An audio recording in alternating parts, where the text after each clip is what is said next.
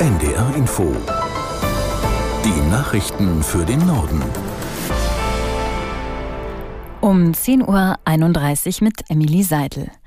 Die Weltklimakonferenz in Dubai geht wohl in die Verlängerung. Die Staaten konnten sich noch nicht auf einen Abschlusstext einigen. Das Treffen mit knapp 100.000 Teilnehmenden läuft bereits seit Ende November. Was die Weltklimakonferenz bislang gebracht hat, fasst Lisa Posorske in Dubai zusammen. Es gab ja vor allem am Anfang dieser Konferenz einen großen Erfolg. Da haben die Staaten einen Fonds beschlossen für ärmere Länder, die besonders vom Klimawandel betroffen sind und bei denen dadurch besonders viel kaputt geht.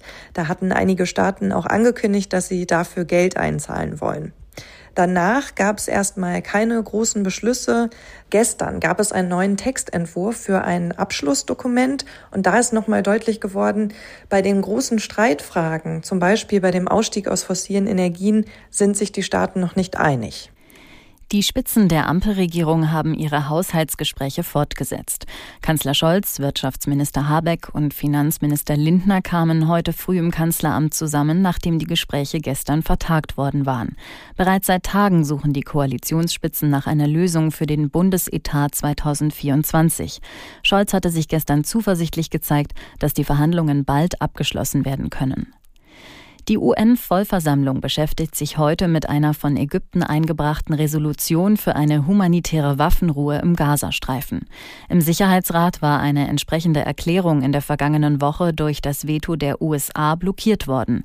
Aus New York, Antje Passenheim. Es gilt zwar als wahrscheinlich, dass die Resolution angenommen wird, da es in der Vollversammlung auch kein Veto gibt, doch auf der anderen Seite sind Resolutionen, die dort durchgehen, nicht bindend, sondern lediglich symbolisch. UN-Beobachter Richard Gowen vom Think Tank Crisis Group schätzt es jedoch so ein, Vertreter arabischer Staaten hofften darauf, dass eine starke Resolution Druck auf die USA ausüben könnte, um nämlich Israel klarzumachen, dass es Zeit für einen dauerhaften Waffenstillstand sei.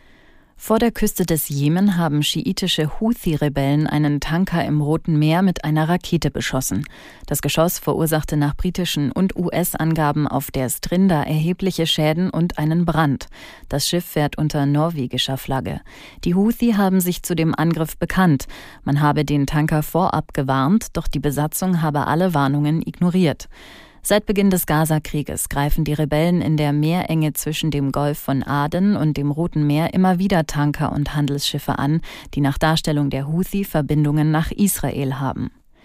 Der ukrainische Präsident Zelensky wirbt bei einem Besuch in Washington für die weitere Unterstützung seines Landes. Geplant sind Gespräche mit Präsident Biden sowie mit Vertretern beider Kongresskammern.